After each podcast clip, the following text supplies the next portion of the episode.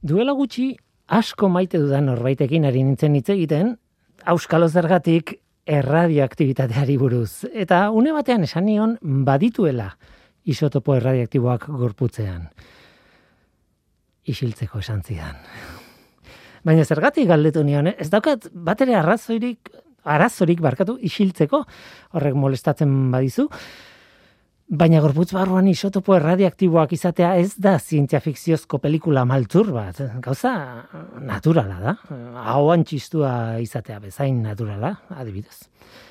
A ber, nik neuk ere izaten ditut beldur irrazionalak, eta pertsona bat naizenez, ba, indarra handiz sentitzen ditut nire bildur irrazional horiek, eta ez ditut beste ulertzen. Hori ere oso naturala da, ez? Zer egingo diogu, ba, Horregatik agian alferrikakoa izango da kontatzea ez dela isotopo erradiak, erradiaktiboak baditugula, alegia kanpotik barneratutako atomo arrotzak gainera erradioaktiboak direnak. Baizik eta parte batean gure osagaiak direla. Isotopo erradiaktibo ez eginda gaude, gu gara parte txiki batean erradioaktiboak. Tira, ulertzen dut, alferrik ari naizela. Eta hala ere, zientziako programa bat da hau, ezta? Irrati publiko batean, saiatu beharko dut, ezta?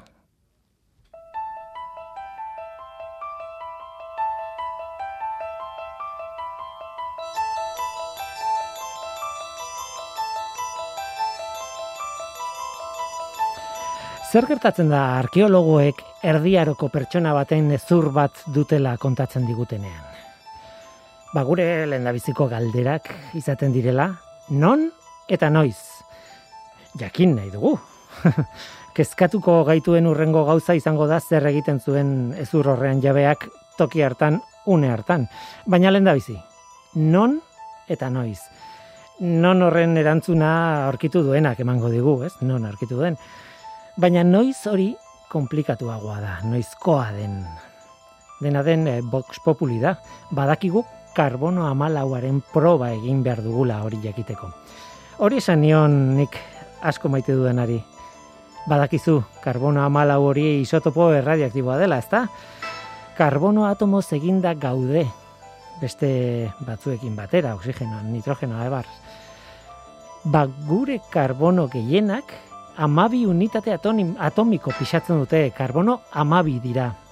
Erradiaktibo ez den karbonoaren isotopo bat. Baina, tira, eun karbonotik batek, amairu pixatzen du karbono amairu. Hori ere ez da erradiaktiboak. Ordurakoaren erantzuna zen badakit, badakit. Egia esan, etzekien, baina bere beldur irrazional baten kontra ari nintzen ez, ba, badakit horiekin isildu zaitez, esan nahi zuen, eta nik ulertzen nuen. Beraz, ahotsaren tonoa ia ia galduta bukatu nuen azalpena. Amar mila milioi karbono atomoetaten batek, amalau pixatzen du. Ez amabi, ez amairu, amalau pixatzen du. Eta karbono amalau da. Eta hori bai, hori erradioaktiboa da. Niregan, zuregan eta jaten duzun okelean, arrainan, landare, ontxoetan, gauza guztietan ere bai. Ez da karbono amalaua zure parte dela bakarrik. Gainera, bizirik zauden bitartean ari zara karbono amalau gehiago etengabe kontsumitzen, jaten edo edaten, eta zure gorputzaren parte bihurtzen. Baina hiltzen zarenean, ba orduan bai, karbono hori erradioaktiboa denez, alegia desintegratzen jaten denez, karbono amalaua galtzen duzu poliki poliki. Arkeologoek badakite zer abiaduratan galtzen den karbono amalaua eta aztertu duten ezurrak zenbat zeukan hiltzenean. Bidatu egin, ba, nahikoa da. Beraz, orain zenbat daukan neurtuta, kalkulatu daiteke noizkoa den ezur hori.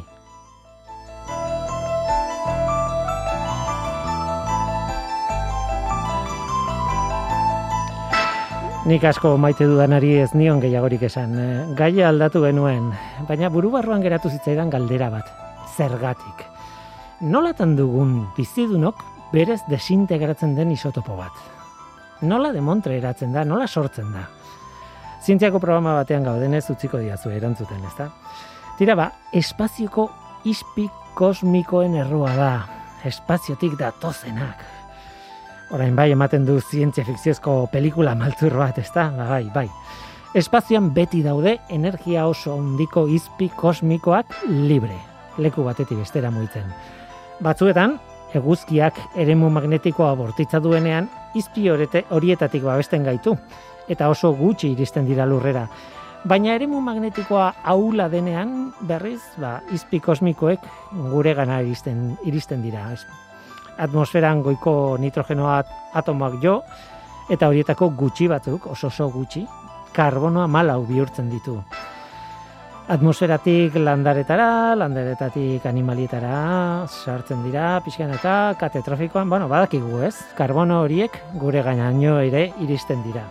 Baina hori normala da, erradioaktiboa gara, ezin dugu ebitatu, eta ez dago arrazoirik hala ez izateko. Naturala da erradioaktiboa izatea, beldur irrazionalak izatera, ere naturala den bezala. Ongi etorri, norteko ferrokarrilera. Euskadi Erratian, norteko ferrokarrila.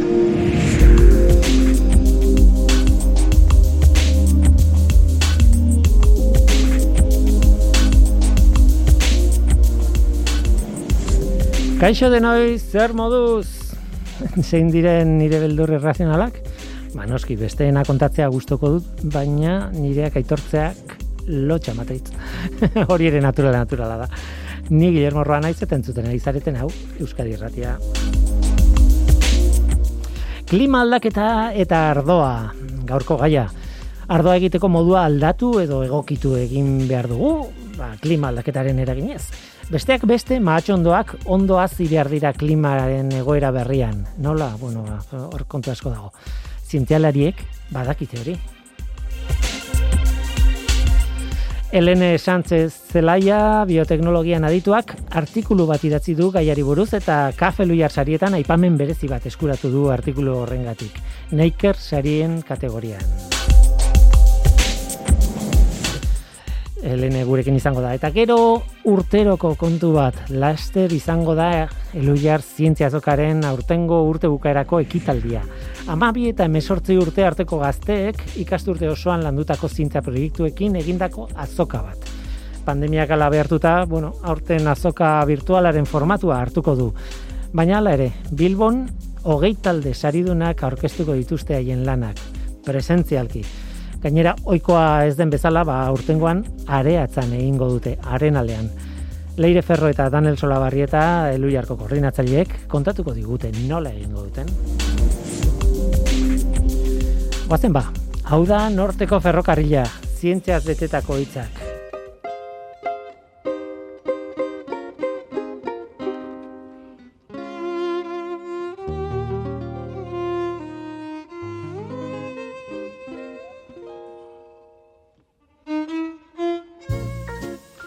Zagros mendiak, mendikate luzea da, Iran eta Irak hartzen dituena.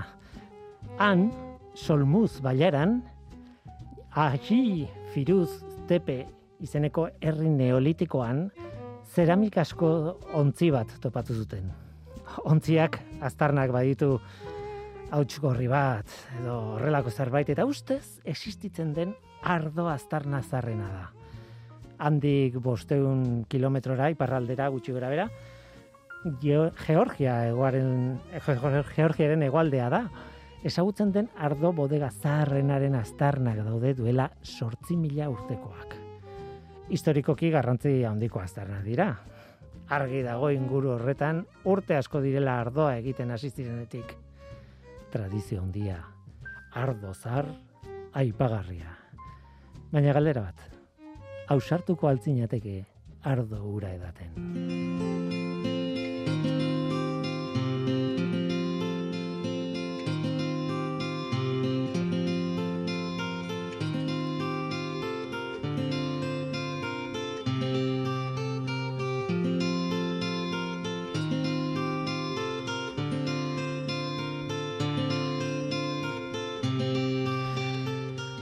Umeak gineneko tomateak, horiek baionak eta antzekoak entzun nahi entzun izan ditugu sarri jende nagusiaren ahotan.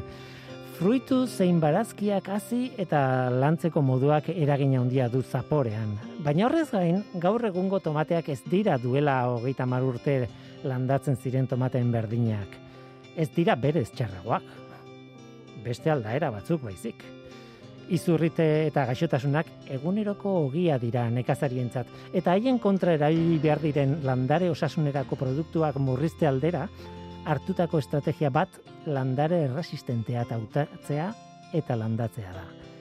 Horren arira, hobekuntza genetikoko hainbat proiektu garatu dira azken berrogei urteetan, ikerketa zentroetan. Eta haien arrakasten artean daude gaur egun landatzen diren aldaera erresistenteak ziurrenik, hemendik urte batzuetara, antzeko zerbait gertatuko da ardoarekin.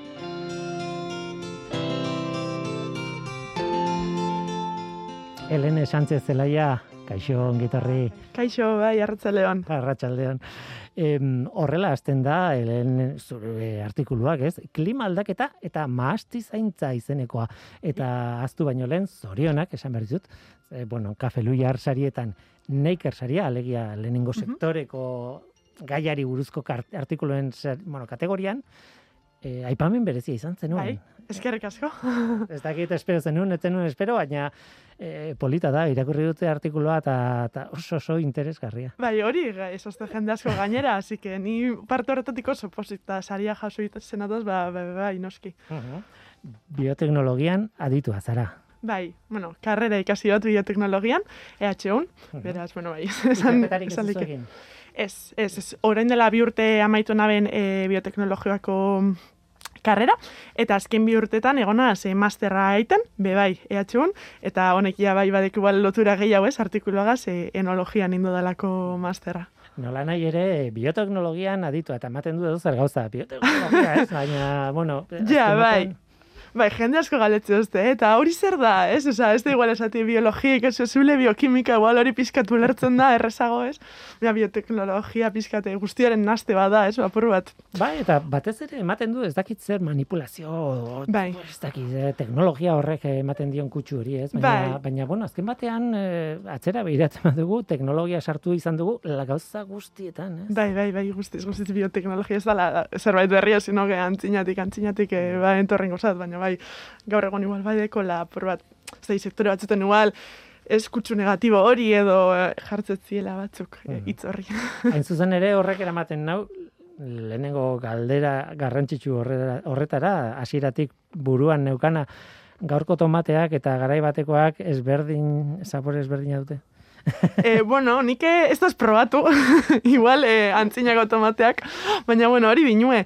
Eta, eta bai, ba, ondo, bueno, ondo deskribatzen da, ez, lehen parrafo horrek, e, bat ez be, ba, hori. Osa, a ber, obviamente, e, landatzeko era ere aldatu da, eta dependen nun landatu eta desberdinak izango die, Baina bai, ba, bueno, ba, hori alde, beste aldaera desberdin batzu diela, ba, guke holan gure izan dugulako ez, e, onura baterako, hau da, bai, pestizida gitxiago erabiltzea, edo igual zapore gehiago aukitea, ez, edo hmm. lo que sea, baina kuko lan gure izan dugulako. Bai, ni hidroponikoak datozkit burura, e, bueno, landaketa hidroponiko ez dakit, landaketa esaten den, ze hidroponikoa bera da, lan, e, lurrik ez erabiltzea, baizik eta, ah. e, bueno, esfera batzukin eta jartzen dira landareak, mhm. normalean berotegi o negutegi bai, batean, bai. eta sartzen zaizkio behar dituzun nutrienteak modu kimiko batean ja, normalean, bai eta azten dira izugarri eta potoltzen dira izugarri tomateak adibidez ez eta bai.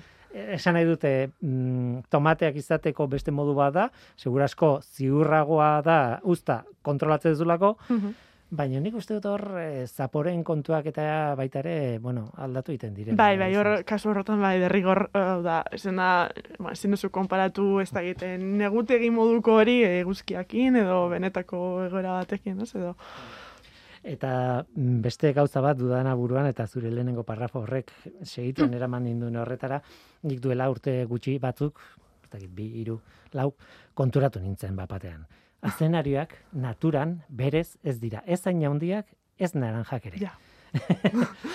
Zergatik dia naranja orain, ba, guk urteen poderioz, mendeen poderioz, bueno, e, bueno, ba, banaketa egin dugu, edo aukeraketa, zein landatu, zein, esan dut, azken batean ez da izango laborategi batean, etzan izan laborategi batean, Mhm. baina haien geneak aukeratu genituen, Bai. eh, eh, manipulazio genetiko Bai. eh, Bai, manipulazio genetikoa, Osa, hor moldaketa genetiko bat egon da, obviamente ez da laborategian izen ez, baizik eta urten poderio zein duguna, gizakiak eta, bueno, hau ez dela gauza berri bat, hau da, ur, aspaldi, aspalditik egiten dala, hau da, eske mila adibidea, oza, zenarioana animalietan e, ere moten da ez, oza, aspaldiko oioek ez ez jartzen, gaur egun jartzen da bezan oioen beste arrautza, eta ez dakit apur bat oraindik atzerago junde eta apur bat e, hart- e, hartzen e, mastien adibidea, ah, mastia, e, bueno, silvestre edo, ez? Eza, basa landare bat zan. Eta da. gizakiek hartu zaben, e, landatu zaben, ez da, eta urten poderioz, ikusi, oza, zuk ikusten mozu, basa masti bat zelakoa dan, oza, su- super handia da, pia luzatzen da, eta oin ikusten mozu zelakoa dien, e, ez da, mastietako, mastiak, oso txikiak, e, frutu bastante handiak emoten da bizenak, ez? Oza, hor kristen diferentzia da, eta hau ba, izango da, mila, bi mila urtetako, ez? aukeraketa Eh, izugarri aukeraketa izan, bat, bai, bai. kristona, bai. Eta, bueno, nik deskubritu nuenean hau, eta hasi hasi nuenean eh, inguruan eh, kontatzen, ez, begira, begira, zenarioak ez dira naranjak berez, eta, eta ez dakit zein izan zen, baina begiratu zian, Willy, mesedez, ez dira, ez tipulak, ez Ja, bai, patatak, ez, ez hartoa, ez, ez, ez dago landarerik jatorrian gaur egun duen itxura daukanik. Ja, bai, bai. Ordan e, e, konsiente izan behar dugu horretaz, ez? E, hobetu dugula, pila Bai, bat, bai. hartoa bera, ez dakit zenbat gen gehiago ditu Ja, bai, eh, hartoa, jat- bai, bai, bai, jatorrizko zea baino, ez? Egia bai. Baina tira, ni hain naiz azenario ez, hain naiz hartoaz, hain naiz, baina ardoari buruz hitz egitera etorri gara ez. Ardoa eta klima aldaketa. Klima aldaketak eragina eske dauka leku Bai. guztietan. eh? Leku guztietan. Bai, e, leku guztietan argi eta garbi, e, animalitan deko, gizakion ganokengo dau, e, pf, ez da, leku danetan, ez? Baina, ba, bueno, e, pizkate masterrean eta sinitzen ikusten, ba, zer egin du dekon justo, ba. E, arlo espezifiko honetan, ez? E, eta, bueno, argero estrapolatu likela, ez? E, bai mastitan, baina, bueno, beste landare guztietan behaiz oso antzekoa gertatuko, oza, oza, zerbait oso antzekoa gertatuko da. Baina, bueno, bai iru- iruditu jatela interesantea kontatzea, zelan emoten dan ardoan, ze, e, uste dut artikulan aipatzetela, oza, gauza oso, zientzia oso zehatza da ardoarena, ez? E, jo, karrera bat dau, inkluso enologiakoa, orduen, e, gauza asko sartzen dio, rikertu da pilo bat horren inguren, eta, ba, bueno, ba, gure izena ben horren inguruen e, berba hain. Esaldi horrek, justo, bueno, azpimarratu nuen, ez zure artikuluan esaldi hori, e, ardogintza oso oso zientzia zehatza Ja. dela. E, bueno, kanpotik beti ematen dugu, ez, e, beste aldea edo beste ez dakit promozionatzen dugu, ai, naturala, ez dakit zer, Ja. natura, naturala ez da, noski artifiziala da, baina gainera hori oso zehatza, aldatzen duzu edo temperatura, edo Bai. e, ez dakit zenbat denbora pasadula, ez dakit non, Bai, bai. edo e, eta erabat aldatzen da, eta segurasko txartu egiten da ardoa, ez? Bai, bai. E, pf, eski ez da, nibe ikusi, oza, oso mundu bada, e, pio bat gauza hartu behar kontuan, hasita amastitik, hau da, batzen da eguna izen bida ez dakin, no? Oza, izan mozu azte bete gehiago, ja, profil aromatiko aldatuko da, edo, edo, bueno, edo sartuko jako gaixotasun bat, edo, lo que sea, ez, Oza, ez basa usor parametro guztia kontrolatzen, ja eskapo biatzu, eta gero ja, egongo zan bodegako beste arlo hori, ez? Ja hor bebaiz beste mila parametro sartzen die, e, kezi legamiak, e, ez dakize temperaturatan, eta aldatzen da guztia, eta aukimi da, ba, alik eta kontrolatuen. Horrek ez dagoela egiten ez izaten naturala, eh? baizik eta, ba, bueno, prozesua kontrolatuta aukitea. e, bi ardo ezberdin izateak esan nahi du edo bueno, kondizioak ez direla, bo- bodega guztietan ez dira izango berdin berdin Claro. berdinak edo jatorrizko matxak ez direla mota berdinekoak eta ba, horrelakoak, baino ez Bai. prozesua bera aldatzen delako urte batetik bestera adibidez, Ez, ez, hori ez. Ez, ez. Ur, osea, bueno, horre ez da, esan aldo bodegako itza bere reseta dikola, eta, bueno, ba, hor bai inobetzen dala, ez, eta, ba, bueno, zo, juten ni probetan gauza desberdinak. Sekretu asko dago. Ez pentsau, ez pentsau. Ardoa da urrustea, e, zulo batean matxa, eta fermentatzen ustea, eta, eta gero, bueno, bako, enologoak itza bere gustura iten da, baina sekretorik ez. Ez jatzu inoz urtengo beste baten iguela, baina eski ezinezkoa dalako, ez, e, oza, errezeta jarraitu ezkero esan urtengo iguela.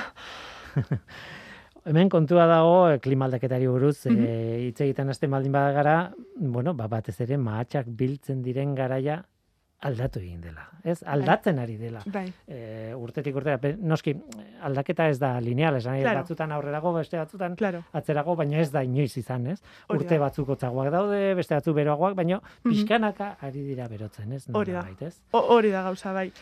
Claro, e, gertatu leike, zuk ondo zauzu, aurten igual igez baino hotzagoa izan da urtea, eta beraz atzeratu da. Eta hori normala da, baina kontua da, ba, azken eun urteetako, e, ez da egitik, grafikak edo ikusita eta tendentzia ikusita, ba, zelan e, antzina esaten zain, ba, urrian batzen zala, eta orain, ba, igual abuztuan jasi berzara, ba, igual ez matz ma, baritate guztiak, baina bai batzuk, hasi bizarela baltzen asko, batzen asko zarinago, eta ba, bada gai bat asko, asko komentatzen dana, e, ba, bueno, nekazarien artean nik e, bizi izan duten agatik. Artikulan esaten zu gainera, ikerketak egin direla, benetan baiestatzeko klimaldaketak aidala mugitzen hori, Mhm. eta baietz esaten. Ez da hain nabari, esan nahi dute, bigi biztaz ikusten den zerbait.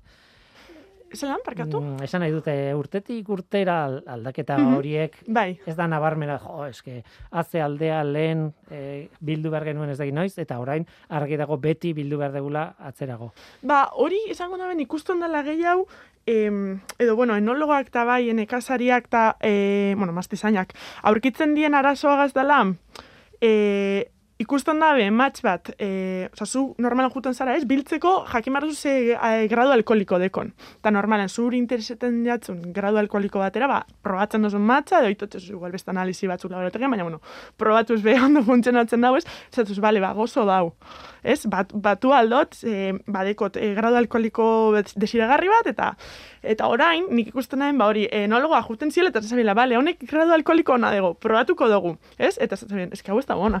Honi ondino denbora faltaiako, e, zaporea aukiteko. Ez da, igual, ba, ondela urte batzuk, ezien aurk, eta ondela urte batzuk, ba, igual, ondela marrute, ezien aurkiz, aurkitzen arazo horrekin.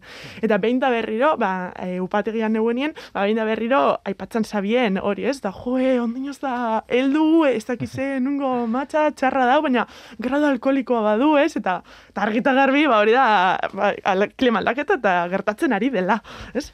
Artikulan oso, oso polita kontatzen duzu, ba, bai, bi prozesu daudela, eta Mhm. kontua da, bi prozesu horiek sinkronizatuta nahiko genituzkela gauzak, baina desinkronizatzen ari direla, ez? Hori da. Zein dira bi prozesu horiek? Ba, a ber, alde batetik, oza, oin aipatu dutanakin eh, lotuta egon zan, alde batetik egon zan azukra, ez? Ba, fruta guztetan eh, daukagu azukra, eta ba, eh, landare azukrea ekoizten duzte, ba, ba, bueno, eh, frutuan dauzelako hasiak, eta, ez, eh, frutua bera eh, egiteko, ez? Orduen, alde batetik eh, prozesu hori dau, eta esan aldugu, maztetan behintzat, eh, prozesu hori temperaturaren menpekoa dala. Hau da, gero ez da, bueno, gradu, esan aldugu gradu batzuk behar dauzela, ba, urrira arte ez, eta gradu horrek gertatzen badie, ba, ja, helduta egongo da. Klar, zer gertatzen da, temperatura e, altuagoa da urtean zehar, ba, prozesu hori harinako emo, e, emongo dala. Gero beste alde batetik, aukengo genuen, ba, igual zaporeagaz eta bai koloreagaz lotutako ba, beste konposatu batzuk. Eta horrek, e, badie, bueno, ba, gozoak edo dienak ardoan, ez? Osea, inork ez da nahi e, ardo bat bakarrik alkolarekin, ez? E, ba, kolorea guregu, guregu aromak, zurian batez be aromak, ez? Orduan, kontua da, e, ba, koloreak eta zapore eta guzti hori gehi hau dela eguzkiaren araberakoa. Orduan, hor sintesinkronizazio bat emotena, ze eguzki kantidade, ba, berdina edo jasotzegu, bueno, igual, segu, igual, que klima aldaketa igual gehiago gota bera gingo dau. Baina, oraingoz egia, egia da, ba, bueno, temperatura apururka, apurka, ba, igoten doala orduan, ba, eguzkia berdin izan da, baina temperatura alkohola e, altuagoa, ba, orduan hor e, desinkronizazio bat Aldi ematen da. berean joan bertzien bi prozesuak, ba, bata azkartzen da, baina bestea ez. Hori da, hori da, hori da, hori da. Claro. Eta hor gertatzen da, ba, arazo hori. Mhm. Eh, zure artikuluan match bat marraztu duzu. e, bai, oso, bai, oso argia da grafiko asko gustatu zaitez eta ikusten da, bueno, burbuilatxo bada, matxa, bai. bai. Bere kanpoko geruza dauka bere azala eta azal horretan taninoak, aromak eta antozianoak di- dira, Mhm. bueno, nagusi. Bai. Eh, antozien nik, Antosianak di kolorea. Bai, hori da. Eh, nik lotzen dut, eh, bueno, uda, eh, udazkeneko ostoen Vale. gorritze horrekin. Claro, bai, ez? bai, bai, bai, hori da. Ba, Gero, burburiaren zati nagusia, ba, zuk esan duzuna, azukreak, baina baita ere aroma batzuk daude, Bai. polifenolak, azidoak, bueno, esan naste oso ondia Bai. da, bizitzaren kimikan gertatzen den Bai. gutxietan bezala, ez? Eta, Claro, azietan, azietan ere gauza pila badaude, Mhm. informazioa landarea azteko, ez dakiz zer, Mhm. baina hor interesatzen zaiguna batez ere ardoa egiteko, da hor dauden taninoak. E, bai, a ber, taninoak die, igual hortik hasiko naz, porque igual jende askok ez dakit taninoak zer dien, ta, bueno, taninoak landaretan dauz ez, eta askotan, bueno, dauz e, lotuta, ba, bueno, metabolismo sekundarioko parte di, ba, igual, ba, ez die elikagai bat, ba, die beste funtzio batzu betetzen da izan molekula batzuk, ez? Eta, bueno, ardoagaz identifikatzeko, normalen taninoa die, e, edaten dozunean, eta mingaina siku moduan geratzen jatzunean, ba, sentsazio hori, tan, bueno, taninoak die errudun, ez? Ordan, ba, bueno, ardoen kasuan, ba, taninoak badiela, ba, bueno, komposatu oso interesgarri bat, emototxiena, ba, komplexutasun bat, ez? Ardoari. Eta batez be, aurkitzen di, bai, azalean, e, beste komposatuekin batera, interesgarrenekin batera, eta e, ezurrean be bai. E, eta, e, egia esan normalean upategietan ezur, bueno, e, pepitetakoak ez dela horren interesgarriak e, izaten. Normalen e, zapore berdeago bat edo esaten da ukitan da bila, eta e, ez da gita, pur bat e, gehiagi zikutzen dabe igual ez mingaina, ordan. Ba, Baina bada garrantzitsua, eltzea ondo ematea, bestela oso berde geratzen die, eta bueno, ba, pepita horrek aldotzi komun, zapore etxar bat, ez? Horren taninoak pizkatori zengo zien, eltze prozesuarekin batera ere gertatzen dan. Bai, gauza guztietan bezala, e, beharrezkoa dira, baina gehiegi... mm, Bai. Gehiegi izateak, e, bueno... Bai, e, bai, pizkatori da, bai. Datzen dizu, ardoa, ez? Bai, bai. Eta nik ustut gainera, azkenean prozesu hori, alegia, ardoa egitea da, prozesu kimiko bat oso oso komplikatuak faktore askorekin eta kontrolatu berdia denak, ez? Kendu nahi dizkiot aziak, baino ez, baino ez dakit ez, temperatura ezin behar. Ja, bai, bai, bai. Tira, baino, e, zure artikuluak, bueno, e, planteatzen du nolako aldaketak dakarren e, bueno, e, klima aldaketak eta temperatura aldatzeak edo eguzkia ez aldatzea eta eta bar eta bar eta gero noski egongo da produkzio metodologia, Claro, noski nola claro, egiten bai. da, fermentazioa, bla, kupelak. ez- Bai. Baina lehenengo zati horrek, claro, planteatu dituzu eh, arazoak Bai, eta orduan galdera da zein da horren soluzioa, ez? ja. E, badakit ez da, dala erantzunik gabeko aldera bat, Ja, noski. bai. Baina, bueno, hainbat e, planteamendu planteatzen dituzu, ez? Bate, bata da, mastien kokapena. Bai, bai, bai. Horre, bueno, e, arazoa hor dauenez, ba, bueno, hainbat ikerketa zentro hasi dela ja horretan martxan jartzen, eta ba, baduz proposamenak, upategi batzu hasi dira pustuak egiten, e, ba, ez, euren ardoen kalitatea mantentzeko, eta horietako bat da, e, ba, hori, e, kokapena aldatzea. Kokapenan baitan, ba, bueno, zentzuzkoena edo irutuko jakuen hasiera baten, ba, bueno, iparralde dago jutea, ez? Ba, bueno, herri esan mobitzea, ba, ez dakik gipuzkoara, zuzenean, ez? Eta, eta listo, ez? Bai. Baina, mm, Ez duen batein oso soluzio, ez dakit, eh? Ez nahi zardogilea, eta ez dakit, baina. eta gero beste aukera, eta, bueno, nekarrak azta gehiago eh, auk, deko oraingoz da, ba, bueno, gerez eta gorago jun, hau da, mendi maldetan gorago, ba, bueno, temperatura bai dala basuagoa. Eta eguzkia, bueno, ba, bardina da, ez? Antzeko orduan, ba, hori oraingoz bai dabiela izaten, ba, nahiko, ba, upategi asko egiten daben apustua. Hau da, gora igotea e, euren maztiak, ez? Ka, horretarako izan behar duzu terrenoa, izan Claro. behar duzu tokia, nora eraman, ez? Claro, claro, bai. mahastia, ez? Eta, eta horrek bai bere arazoak, ze aldapa batean landatzea pf, ez da guztizona, e, lurrare, ba, lurra galtzea eragin aldauelako, ez? Bere arazoa dekoz, eta ez da soluzio bat, ez? E, danerako ona dana horregatik dauz hainbeste, bueno, bide diferente eta hau da horietako bat. Nola nahi ere bigarren estrategia bat, eta hau asko gustatzen zait, ez? Landare aproposenak aukeratzea, Mhm. ez? Egokitzen diren landareak aukeratzea, ze Bai. bai. masti, gu- o, mahatxondo guztiak ez dira berdinak. Hori da. Bai, eta ba, hori da pizkat apur bat hasiera ez, etorrita e, tomatekin eta zereku zeukena. Eta, ba, beitu, e, mastek eso zer baldin badekie da, e, baduzela masti zarrasko ondela eun urte landatzen zirenak, eta hor, e, biodibertsitate handia dau. Eta ikerketa gehienak olako mastitan zentratzen die, ez? Hau da, juten die masti zarretara, ikusten da, hartzen da bez, e, eske un urtean zehar, ba, mazti horrek evoluzionatzen dau, ez? Hasieran berdin hasienak, amien ez da, be, berdinak izaten e, jarraituko, eta pizkate arramak moztuz, ez? Eta e, be, masti berregataratzen hortik, ba, e, aukeratzen die masti egokienak, ez? E, egokitu dianak e, egoera berri honetara, ez, pizkat, des, deskompentsazio hori ea pizkatzo bat, ba, konpentsatzen den e, ikusteko eta hori Mm. be bai, a, beste estrategia, ba, bueno, on, oso ondo da bai. Elene, ardozale amorratua, zara? E, arduzalea.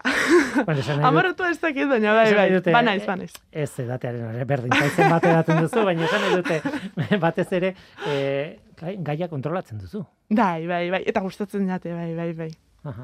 Bai, osa, a ber, oso interesgarria da. Niretzat be, enaen ezagutzen, ez, e, ikasketak egin aurretik, e, ar, a- arlo hau eta asko guztau jaten, eta horregatik bai, ez, aurkeztu nintzen kafe loiar sarietara o- olako artikulo batekin, ba, uste nabelako eski jende gehiari be bai guztuko jakola.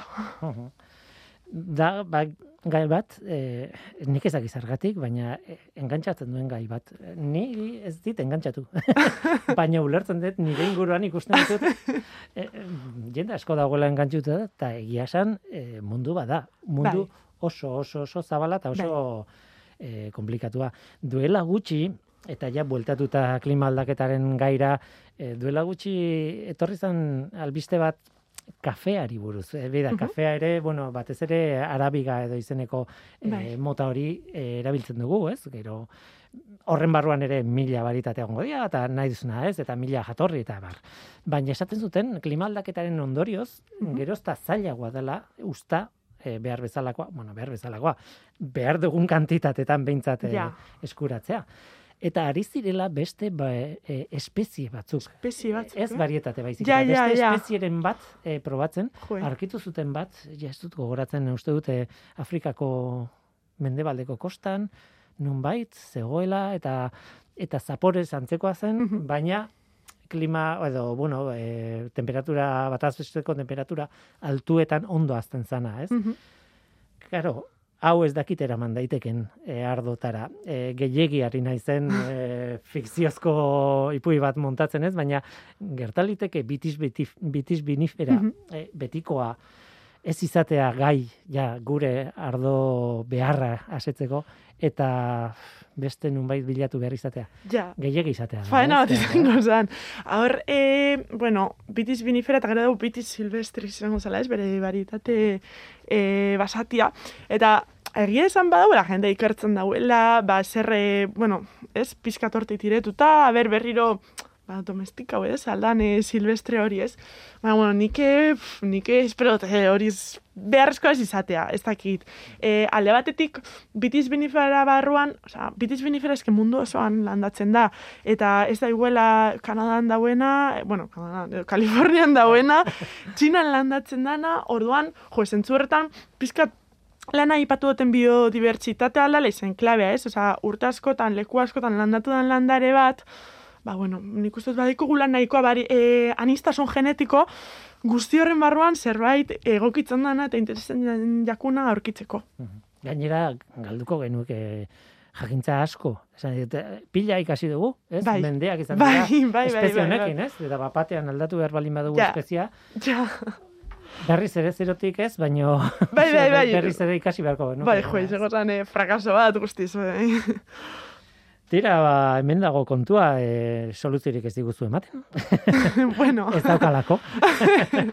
Baina gai oso oso interesgarria da, ez bakarrik ardoarekin, bezik eta, bueno, e, bueno, landatzen dugun guztiarekin, ez? Bai. Klima aldaketak nola eragingo dion eta nora eramango gaituen Bai. kontu honek, ez?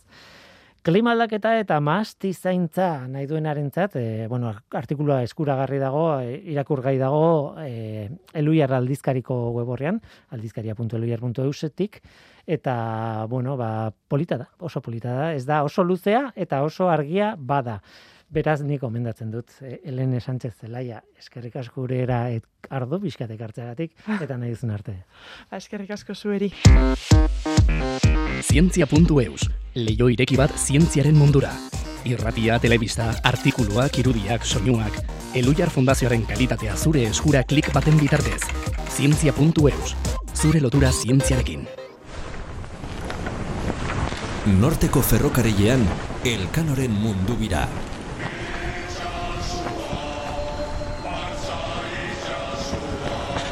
Maiatzaren hogeita zortzian eta ekainaren lauean, bi ataletan gozatuko dugu Elkanoren bidaiaz.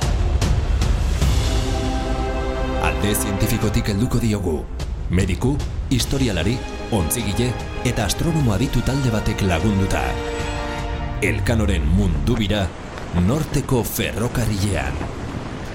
Tira, Elkano, Laster, bai, gurean izango dugu haren mundu birarekin zer ikusia duen zientziako kontuak.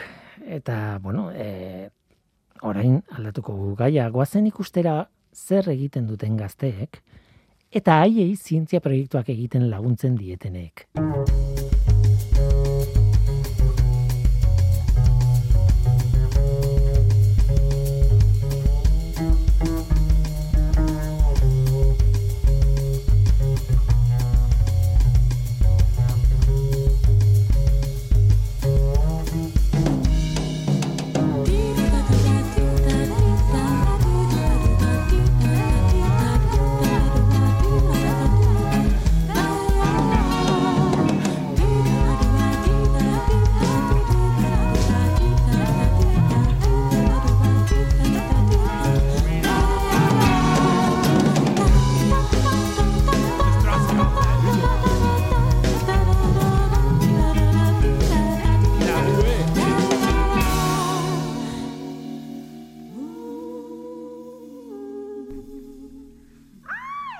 Udaberrian gaude eta udaberriro gertatzen diren gauza asko daude e, urtero urtero izaten ditugu hemen norteko ferrokarrilan.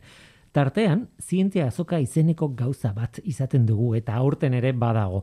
Eluiar Fundazioak antolatzen duen azoka bada, eta gu hain zuzen ere hemen ba, zientzia, Eluiar zientzia azoka e, antolatzen dutenekin elkartu gara Daniel Solabarrieta, kaixo ongitorri.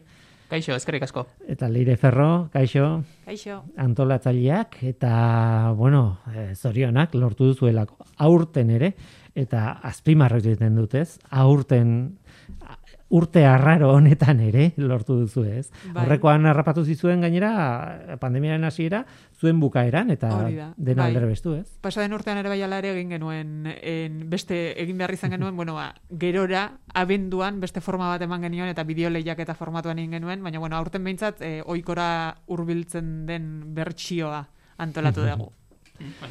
eh, eskatu behar dizuet kontatzea oikoa zer izaten zen. Ze, zintia zoka, bueno, urtero izaten da, baina gauza asko izaten dira urtero, eta ez dakit e, jendeak gogoratuko duen. Zein da zintia zokaren ideia nagusia? Ba, ideia nagusia da, amabi eta amazortzi urte tarteko gaztik, euran proiektuak e, aurkestera joatea e, Bilboko plaza barrira. Bueno, aurain arte plaza barrira, bai? E, azkanean, e, gaztik proiektuk egiten dituzte, bueno, zientzia zoko deitzen dugu, izena zientzia, zientzia da izenean, baina mm, benetan zientzia, teknologia, ingenieritza, matematika, bai? bai e, niretzat horiek eh, zientziaren barruan. Hori da, bai. ikuspegi zabalarekin hartuta, egiten mm. dituzten e, proiektuk nahi duguna da kaleko jenderi erakutsi. Eta horretarako egiten genduena zen, bueno, ikasturte osoan egoten ziren lanean, ipintzen genituen e, ikertzaile profesionalekin e, batera, ba, bizka bate laguntzeko aiei proiektua garatzen, eta gero, ba, esan bezala, Bilbora joaten ziren euran proiektuak kaleko jendeari orkestera. Eta... Eta, bueno, bueno sariketa bat e, zegoen tartean, ere bai, ez? Esan nahi dute proiektu batzuk saritzen ziren, eta gainera lotura izaten zen beste zintzia azoka batzuekin, ez? Kanpoko batzuekin, eta esan nahi dut badago sare bat horren atzean, eta bar, Bai, hori da. A ber, egia da, e, lehiaketana ez dela gauza bat gazte guzti gustatzen zaiena, baina badaude gutxi batzuk benetan gustatzen zaiena. Orduan, e, saiatzen gara, pixka bat horreka bilatzen, bai? E, gehiago da aurkestea, azoka bat, jai modune antolatzea, baina e, zari batzuk ere badaude. Eta zari horiek dira kanpoko zintzazoka batzuetara joatea parte hartzea, e, egonaldiak egitea, beka batzuk eta abar. Orduan, bueno, ez dugun nahi lehiaketa moduan e, planteatu, baina sari batzuk badaude. Bai, egia esan beti da nik nik uste dut urtero hitz egiten dugula eta urtero azpimarratzen duzula lehiatzearen kontu hori gutxienekoa dela. Importantena da hori, e, zientzia proiektu batean sartzea, gazteak, e, ikertzaile profesionalekin kontaktua izatea, eta hor sortzen den lan hori, ez? Bai, Irakasleen bueno, implikazioare, bai, gaixoak hor daude. Baina be bai egia da gazte batzu asko gustatzen gakoela lehiatzea, eh? Eta hori be, nik uste ba bueno, zu, eh, mhm, bai, bai. Ba, denetatik eh, itxi de importante. Hori da. Aurten berezia da. Aurten berezia izan da Covidarengatik, eh, pandemiarengatik eta beste nola baita egin behartzen zientziazoka. Bai, ba, bueno, egi esan, hasieran, ba, gauza guztitarako moduan zalantza asko, ezta? Eta pentsatu gendun, zientziazoka virtual bat egitea. E, gure e, kontaktu bat ditugu kanpoko e, herrialdetan beste zientziazoka batzuekin, eta bizkat haiekin kontrastatuta nola egin, eta bizkat ideia trukatuta, eta pentsa genduen izan zen, gaztea proiektuak aurkeztea, baina virtualki. Prestatzen dute bost minutuko bideo bat, egin dutena lan azaltzen, bidaltzen da betxoztena, euren argazkiak, pixka fitxa moduko bat egiten da, eta jendeak dakar, e, ba, bori, aurrez aurre beharrean, ba, internetetik ikusteko zer egiten duten, ez da?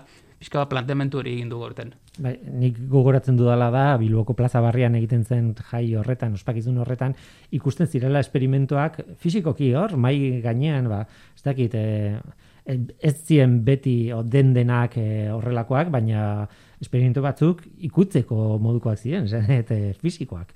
Claro, Bai. hori virtualki nola, nola demontre erakusten da, bideoen bitartez, edo... Hori da, e, txostenez, ap- txostenetik aparte bideo bat egiten dabe erakusten zer egin duten, batzuk posterrape bidaltzen dabe, eta egia da aurrez aurre beti da ba, goxoagoa, ez da, gertutasun Bai. hori eskertzen da, eta aurrengo urteetan nahiko nuke berreskuratu aurrez aurrekoa, baina ikusi duguna da e, virtualak be badakarrela ba, abantaila batzuk. Ba, adibidez, e, urruti dauden e, ikasle asko ba, bilbora ezin direna joan ba, parte hartzeko aukera dakarre, e, beste oztopo batzu dakarren gazte batzuk eta ba, parte hartu dabe urten, eta ba, abantaila horre be, ba, nahi ditugu mantendu. Orduan, aurrera begira, pentsatu duguna da, ba, sistema hibrido bate teko zientziazokak eh, antolatu egin egin Eta bueno, aurten virtuala izango da, eukiko da saiatuko gara aurrez aurreko kintzatxo batzuk egiten puntualak, baina, bueno, bizkat ideia horrekin buruan, zerbait birt, e, hibridoa egitea. Esaten zenidan, eh, hasi baino lehen, e, bueno, e, bildur pixkat izan duzuela, ez? E, parteitza asko jetxiko ote zen, edo auskalo ez, e, formatu berria planteatzen duzunean, auskalo zein den erantzuna, ez? Bai, beti izaten da inkognita bat, Mm. eta hasieran e, ba, lan egiten duzu antolamenduan, eta eta gero ez dakizu erantzun izango duen. Baina, ba, posi gaude, posi gaude, ze parte hartzaia iasko berdintzua da, horrek urtetako berdintzua da, ikastetxeko puruak e, handitu egin da, eta ikusten duguna da, urtero urtero geroz eta ikastetxe gehiago da zela e, parte hartzeko gogoekin, eta horrek badakar logika bat, eta da, ikastetxetan geroz eta gehiago ari dira proiektuetan lan egiten, eta beste metodologia aktiboago batzuk erabiltzen. Eta zientziazokari esker, dakarra aukera bat, kanpoko profesionalekin egoteko, egindako lana kalera eramateko orkestera, Hmm. ez dakitasun batzuk belantzen dabe, eta horregatik pentsatzen duguna da azoka ba, baliabide egoki bat eta on badala ikastetxeentzat. Mhm. Aurten berezia, zentzu guztietan, zu kontatu duzuna Danel, da, urte osoan landutako lan bat, e, gai bat, eta bar, baina iritsi da, e, iritsi da euta berria, leire. Eta orain montatu behar da hori erakusteko modua, mm, Hmm. denborarekin, de, o, garai hauekin barruko, bueno, Hori da, bai, ba, danelek aipatu ditu gaztetxoen proiektuak, eta hain zuzen dagoeneko ikusgai daude zientziazokaren webgunean, ba, gazte hauek egin dituzten proiektu horiek, ez? Eta horiek dira, esan dugun bezala, bueno, gero zehaztuko dugu, baina ekainaren bostean e, Bilbon erakutsiko direnak. Baina zientzia azoka virtual honek nolabait irongo du aste oso bat izango dela, maiatzaren hogeita maikatik, ekainaren laura, bai, ba, Bilboko ekintzaren bezpera horretara. Aste horretan zehar, ba, hainbat jarduera egongo dira, bai zientzia azokan parte hartu duten, urtean zehar parte hartu duten gaztetxoentzat, eta baita Euskal Herriko gainerako ikastetxeentzat ere, bai. Orduan, en batetik, e, zientzia azokan proiektuak egin dituzten horiek, e, ukiko dute aukera guk parekoen topaketa izena jarri diogun ekimenean parte hartzeko, bai? Parekoen topaketa. Hori da, zer Bai, esan bai. nahi du horrek? Ba, ikasturtean zehar proiektu bat garatu duen ikastaldeak eukiko dula aukera ikertzaile profesional batekin topaketa bat egiteko online noski eta e, bakoitzak besteari kontatuko dio ze proiektu den egin duten. Hau da, gaztetxoek esango dute e, beraien zientziazokako proiektua zein den eta ikertzaile profesionalak kontatuko die gaztei berak ze ikerketa egiten duen, ez? Ze ikerketa proiektutan dabilen lanean. Orduan elkarri gomendio bat emango diote Eta ere baita e, guk, ba, bueno, ba, nola baiteko lore bat edo ere bai ez, ba, hau gustatu zait zure ikerketa proiektutik. Hori dira parekoen topaketak, bai? Eta hori izango da zientziazokan urtean zehar proiektua garatu duten gaztetxo hoientzat. Eta gero hortaz aparte, ba, aste horretan zehar ere bai, egongo dira zuzeneko e, zientzia tailerrak, Mhm. eta baita ere bai, e, gazte taldeek eukiko dute aukera, ikertzaile profesionalekin topaketa bat egiteko, hau da, e, online topaketa orokor bat, esan, esan nahi detena da, ikertzaile profesional batekin egongo gera, elujarreko kide bat, eta hainbat ikasgela. Orduan, ikertzaile profesional hori elkarrizketatuko dugu, bai elujarreko dinamizatzaileak, baina baita gaztetxo horiek ere eukiko dutelako aukera galdera bat botatzeko en, ikertzaile profesional honi, bai? Eta batik bat hori izango dira, baparekoen topaketak, tailerrak, hitzaldiak, eta hori bai esan, en egiten ditugun zuzeneko online ekimen guzti hauek garrabatu egingo direnez, bueno, ba, aukera ez duten horiek ere bai, geroago, urrengo asteetan, en, eukiko dutela aukera zientziazokaren webgunean ikusi alizateko. Galdera raro bat daukat. Eh, Bota.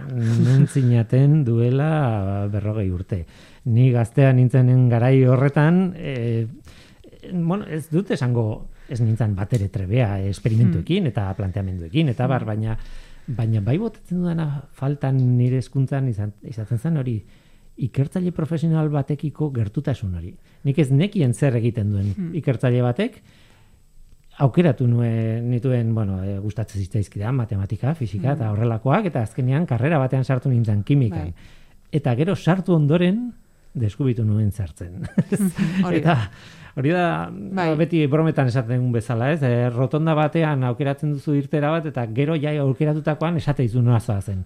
Ba, ideia hori Bai. izan da nere eskuntzen. Orain, ez? Orain badakizu Bueno, ez dakizu egia esan, baina behintzat eh, pista batzuk emate dizkizu profesional batek. Ez? Bai, kontua da azkenean e, pixkat ere hori igual e, luiar zientzia hezkuntzan gure lantaldean hori da bultzatzen dugun kontuetako bat, ba, besteak beste ere bai ez, ba, ikerketek asko erakusten dutelako zientzia edo teknologia mundu hori gaztetxo batek ezagutzen ez badu, ba, ziurrenek bide hori hartzeko aukerak txikiagoak izango direla ez. Orduan saiatzen gerena da, bai, e, bueno, ba, jarduerak eramaten ikastetxeetara, zientzia zokaren bidez esaterako, eta baita profesionalak ere, ba, kaso etxean ez daukatelako zientzialari bat, bai? Hori da, hori da. Eta bai, ba, bide hortatikan bai nik ere bira duela berrogei urte ez, baina pixkat gazteagoa naiz, baina nik ere bai ez nituen hainbeste aukera euki zantzu hortan.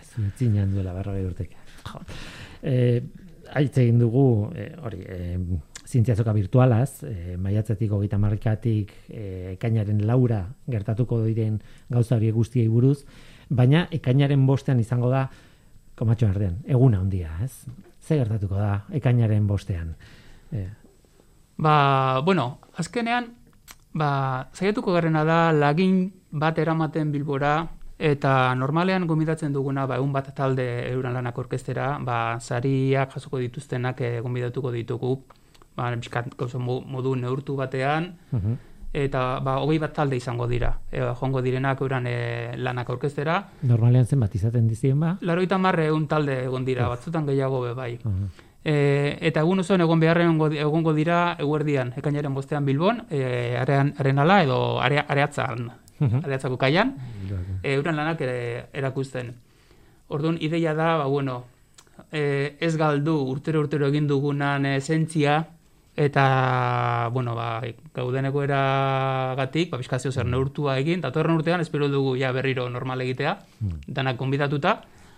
E, baina, bueno, esan bezala, ba, saridunak eraman, e, gero, egongo dira profesional batzupe bai, e, gure babeslik eta euran e, proiektuk erakusten, unibertsitatik, ikerteketa zentruk eta bar, etorri- e, toki desberdinetatik etorriko dira. Eta gero arratzaldan nengo duguna da, sari banaketatxo bat, e, eta hori baleire kontako dugu, hobeto? Bai, bueno, e, bai, bueno, danelek eh, azaldu han egongo dira nolabait saria irabazi duten taldeak, ez hogei talde horiek, eta en, horietako batzuek irabaziko duten nolabait sari potoloenak, ez? Ba, sei sari potolo daude horiek izaten direla nolabait e, ba, estatuko beste azoketara edo mundu mailako beste azoketara joateko pase hori, ez? Eta en ordun ba sei hoiek aukera eukiko dute, e, bueno, sei hoiek jakinaraziko ditugu arratsaldean egingo dugun ekitaldi batean. Ekitaldi hori izango da arratsaldeko bostetan, en en Sánchez eraikinean, Zabalgun Bai, eraikinean, hori da. bai. Bai? Han izango da eta bertan jakingo dugu zentzuk diren nolabait ba, sari potolo potolo hori irabazi duten gazteak. Eta hori bai izango da, bakarrik bertan egongo dira hain justu ba, sari hori irabaziko dutenak eta babesleak, baina bai izango da ateak itxita egingo den ekitaldi bat, ba, COVID kontuak dela eta, baina streaming bidez emango dugu, orduan, Mm. bueno, no, edo nork ikus dezake. bai. Mm. Goizean zabalagoa da, eta Bai. ere mugatua bada, baina, bueno, eh, zabalagoa izango da bintzat. E, mm, aurreko urteko edizioak gogoratzen dituenarentzat, ba, esan, hori Bilboko plaza barrian ez dala izango aurten, ze ja ez dakitzen bat urteko tradizioa duzue plaza barrian, eta oso polita izaten zen horretola. Kaso honetan, Bilboko areatzako kaian, e, bueno, nik beti da nik ezagutu dut e, Arenal, ez? Bai. Bilbo- el, el Arenal de Bilbao, ez? E, bueno, nola nahi ere, e, toki ezagun horretan, izango da, ordan aldaketa ho- hori badagoela kontuan hartu behar da, eta gero, ba, hoxe, saritu batzuk edo, bueno, e, jungo dira e, zabalgunera, ez, ensantxera. Hori da, eta igual ez deguna esan, sei sari potoloiek ensaintzen jasoko dutela, ba, beste azoketara joateko saria, baina azokan egongo diren gainerako ba, beste amalau taldeek ere saria irabaziko dutela, eta sari horiek izaten dira ba, Euskal Herriko beste ikerketa zentroetan egonaldi modukoak, ba, bertan bisita eta bertan e, e, ikusteko ba, bertako ikertzaiek ber, bereien eguneroko bat, ez? Egunerokoan zer nola ikertzen duten. Hori- Horiek dira beste sariak ere. Mhm. Ba, zientzia azoka, ez dugu esan, e, interneten nun dagoen, e, bilatu, bilatzeko, o bilatu alizateko informazioa, e, eta ikusi alizateko zer dagoen joain arte, eta gerora ere angelituko da, ba, eluiarko, e, zin, eluiarko, eluiar zientzia azoka, ez, e, pikatu adibidez interneten, Hori da, ja bertan ipinita daude ikasle guztik eh, aurkeztutako lanak, ikusgai daude, eta egingo diren ekintza guztipe gero ba, bideo bidez ba, bertan emongo dugu. Aparte, gero, ez dugu zan, baina, klaro, jende guztien nahi dugu konbidatu Bilbora ekainaren bostean eguerdian gerturatzea, e, zi batekin mugatuta ongo da eta zenbatzen egongo dira barruko aforuk, baina e, aukera paregabea da gazti gazti entzuti, ba, gazti entzuteko ba, euren proiektuko aurkezten. Mhm. Beraz, eh, bueno, egoeraren arabera, inoiz ez dugu jakiten, baina eh, aukera hori badago edo printzipioz eh, pixka bat presentziala izango den azoka bat ikusiko dugu aurten. Eta oso oso oso proiektu politxak daz. Bai, Eh, zuk badakizu zerbait. bai, bai aurten, claro, normala da moduan, proiektu asko egin dira bizka bat covidarekin lotuta adibidez, osasunarekin lotuta, e, teknologiarekin lotuta, ba, adibidez e, ikasgeletako CO2 neurgailuak eta ventilazioa eta horrekin lotuta eta oso oso oso proiektu politak dau- daude bai. Mhm. Tira, ba, zientzia azoka, eluiarrek antolatzen duen zientzia azoka, bai virtuala eta bai albaldima da alden einean pre, e, presentziala, bertakoa. E, kainaren bostean izango da eguna handia, baina hori baino lehen, maiatzeti, maiatzaren hogeita maikatik, ekainaren laura arte, ondo esan behar dut, zientzia azoka virtuala izango da, e, nahi duenarentzat. Ez daki zerbait astu egiten dugun, edo animatu jendea joateko besteik ez, ez? Bai, hori da, animatu joatera eta ere ziurrenik gaina gazteek ere eskertuko dute bertatik pasatzen bat zerate, eta bueno, ba, ematen badiezue aukera beraien proiektua zuzenean aurkezteko. Daniel Solabarrieta, Leire Ferro, Elbiarko antolatzaileak, eskerrik asko. Ezkerrik asko. Bai, gero arte.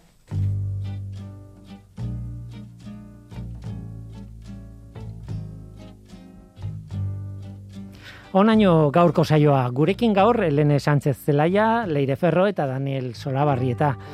Irurei, eskerrik asko. Eta baita zuri ere entzule, badakizu.